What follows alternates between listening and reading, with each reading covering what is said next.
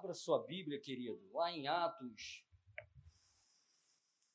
Nós estamos pregando esse mês sobre o livro de Atos. O livro de Atos, Atos dos Apóstolos. Alguns escritores é, diz que poderia ser também chamado Atos do Espírito Santo, que na verdade é isso mesmo, né? Que acontece. E a palavra-chave do livro de Atos é Espírito Santo. A minha Bíblia de estudo diz isso.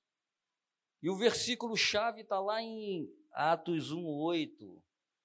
Vai descer sobre vós o Espírito Santo e sereis minhas testemunhas com poder. Mas não é sobre isso que nós vamos falar hoje.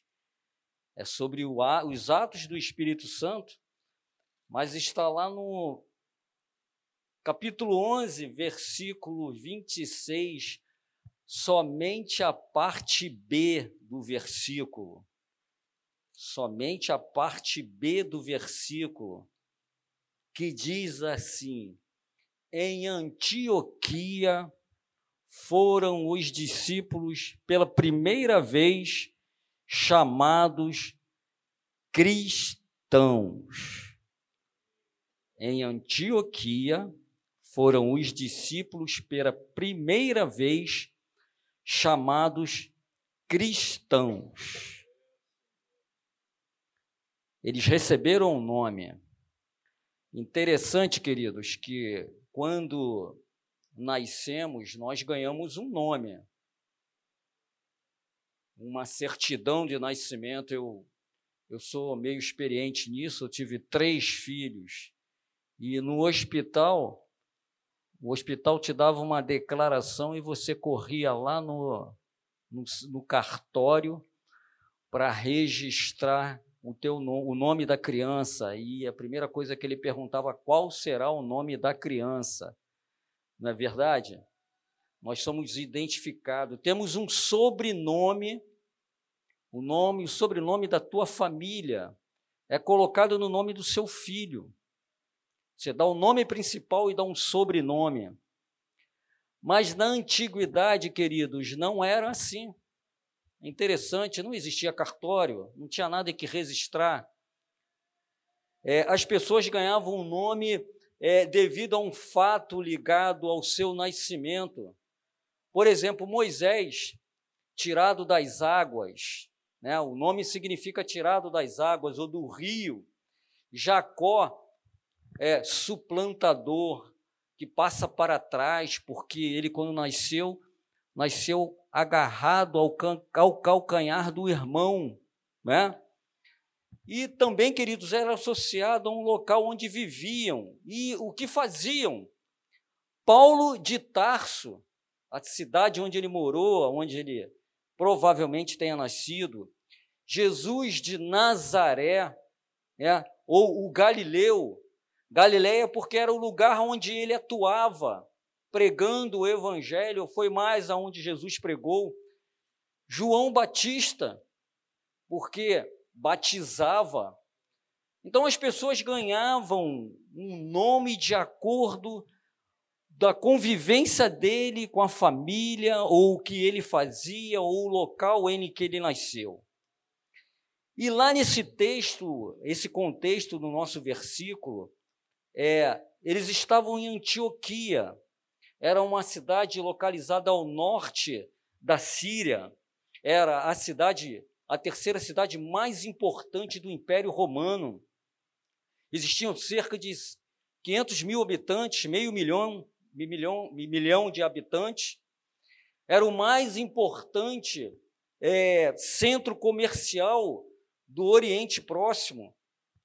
E essa cidade, irmãos, muitos funcionários aposentados do Império Romano, lá de Roma, saíam de lá para passar suas férias ou até viver nesse local. Que a cidade era uma cidade muito próspera, mas existia também promiscuidade e, juntamente com a promiscuidade, uma prática de idolatrar outros deuses. E interessante que é, nessa cidade existia também um grande número de judeus que viviam lá. E eles praticavam o judaísmo, praticavam a sua religião.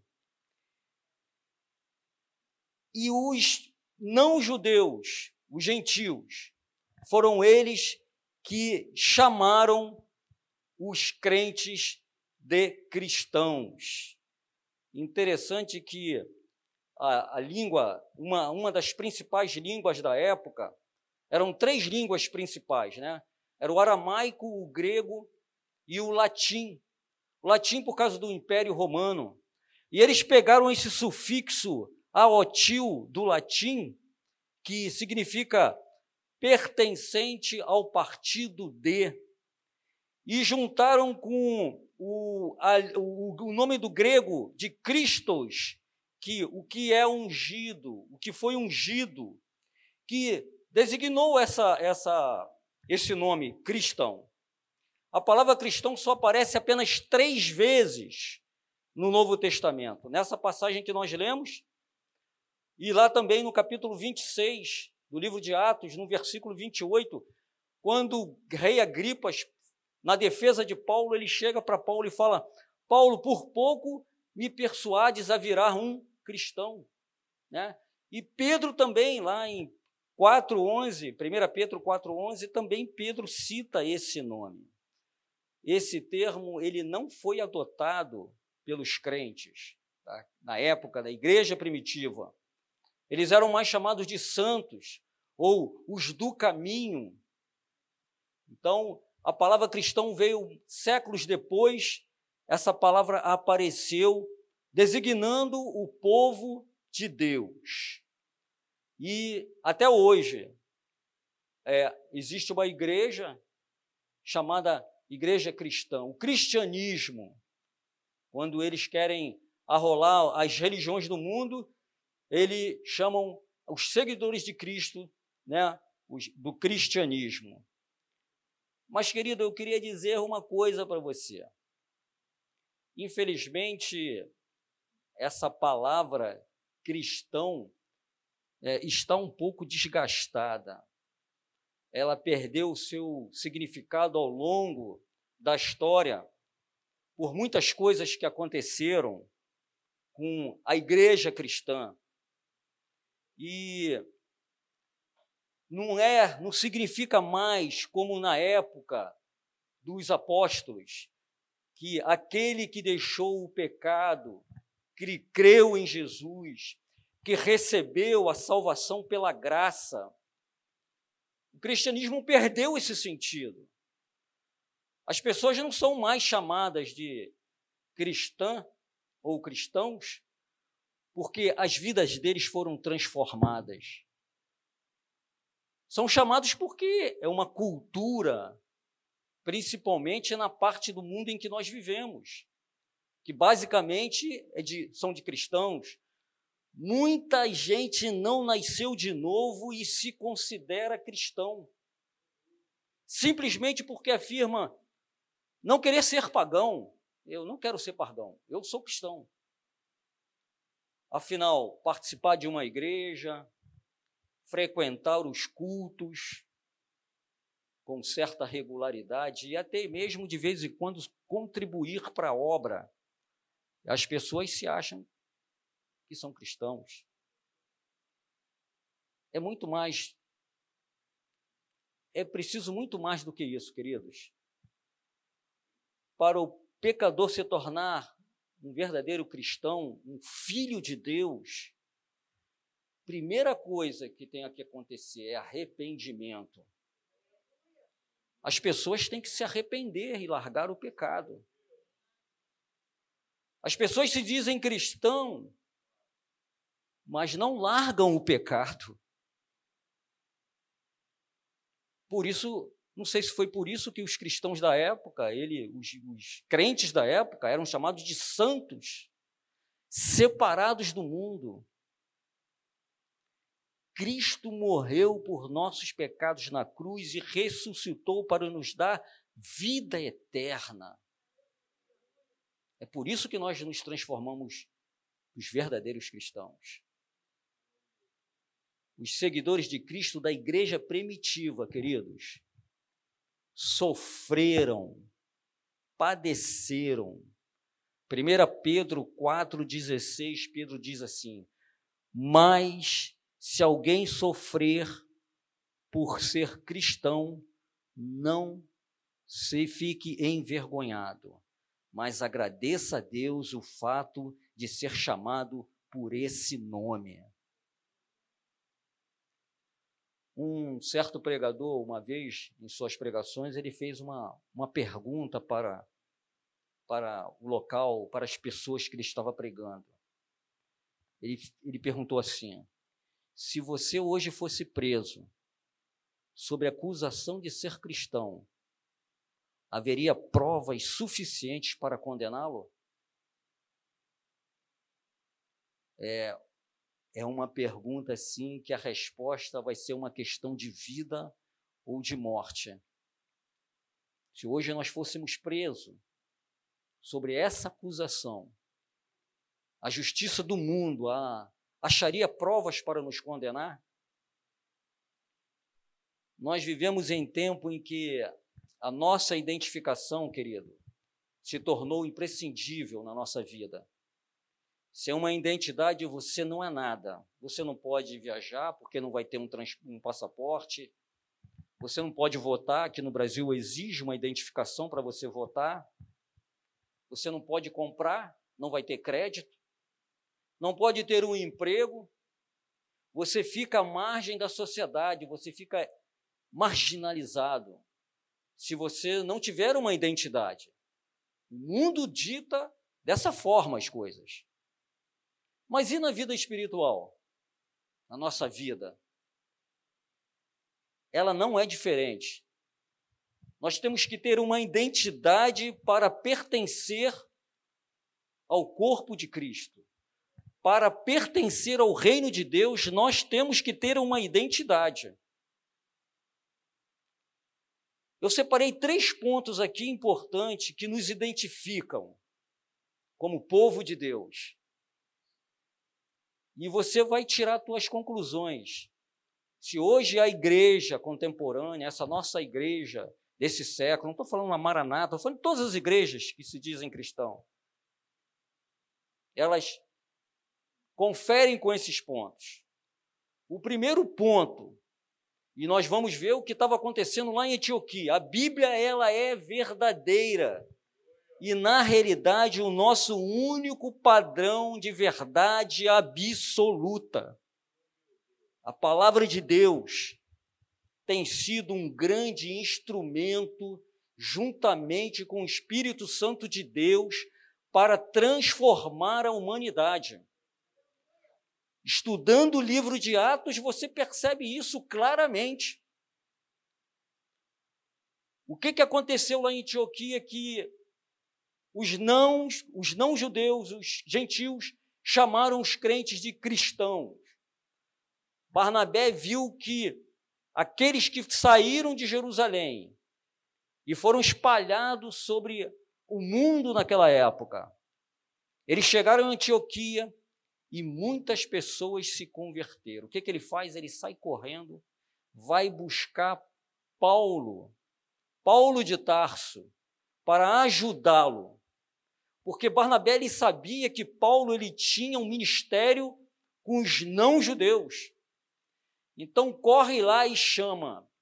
E Barnabé e Paulo ficaram um ano ensinando. Ensinando o que, irmãos? Ensinando a palavra de Deus. Ficaram um ano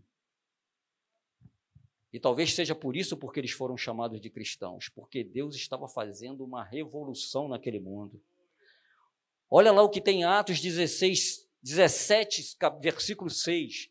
Estes que têm causado alvoroço em todo o mundo, agora chegaram aqui também. Esse local, irmãos, era Tessalônica. Os cristãos estavam transformando o mundo com a palavra de Deus, com o atuar do Espírito Santo. Paulo e Silas em Tessalônica ao ensinar as Escrituras, provocaram um grande tumulto. Quando nós pegamos essa palavra e não abrimos mão do padrão absoluto de verdade que ela é para nós, muitos vão se levantar contra nós.